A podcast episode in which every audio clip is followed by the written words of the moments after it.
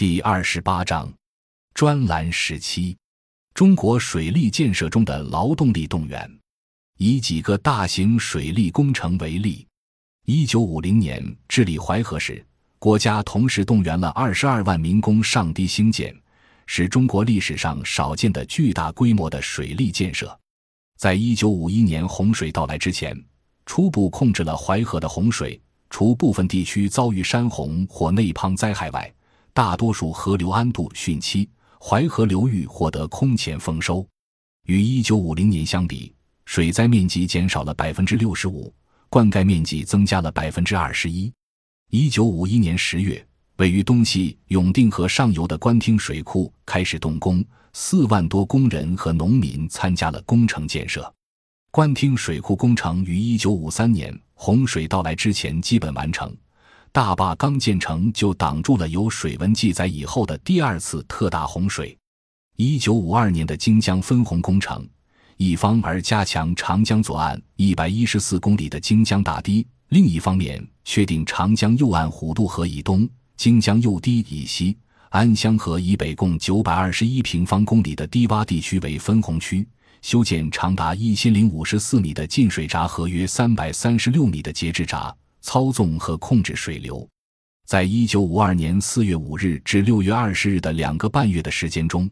这项工程动员了包括部队。民工和工程人员的三十万劳动大军，及时供给近百万吨的机械材料，工程投资近五百万元，移民投资一千零五十万元，按计划建筑了一座五十四孔、长达一千零五十四米的进洪水闸和一座三十二孔、长达三百三十六点八米的节制水闸。同时完成了可蓄洪五十亿至六十亿立方米的分洪区围堤工程和长达一百三十三公里的京江大堤加固工程，为京江两岸八百万人民生命财产的安全、数百万良田的丰收以及长江水利和全国交通发挥了有力作用。由于在如此短暂的时间中完成了如此巨大的工程量，这项工程曾被一些国际友人称为当年的世界奇迹。资料来源：吴成明、董志凯主编，《中华人民共和国经济史（一九四九至一九五二）》，中国财政经济出版社，二零零一年十二月第一版，第四百七十九杠四百八十三页。在一九五零至一九五二年的三年中，全国四点二万公里的江河堤防的绝大部分进行了整修和加固，对沂河、漠河、永定河、大清河。潮白河等河流也开始了根本性治理。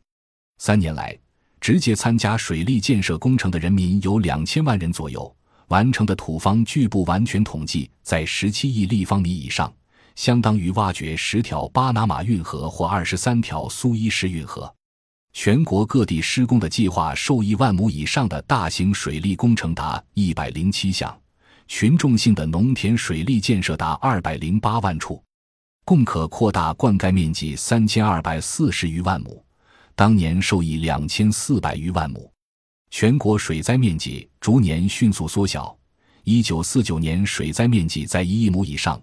一九五零年为六千万亩左右，一九五一年为两千一百万亩左右，一九五二年为一千六百余万亩。同时，三年中全国共扩大灌溉面积四千九百五十余万亩。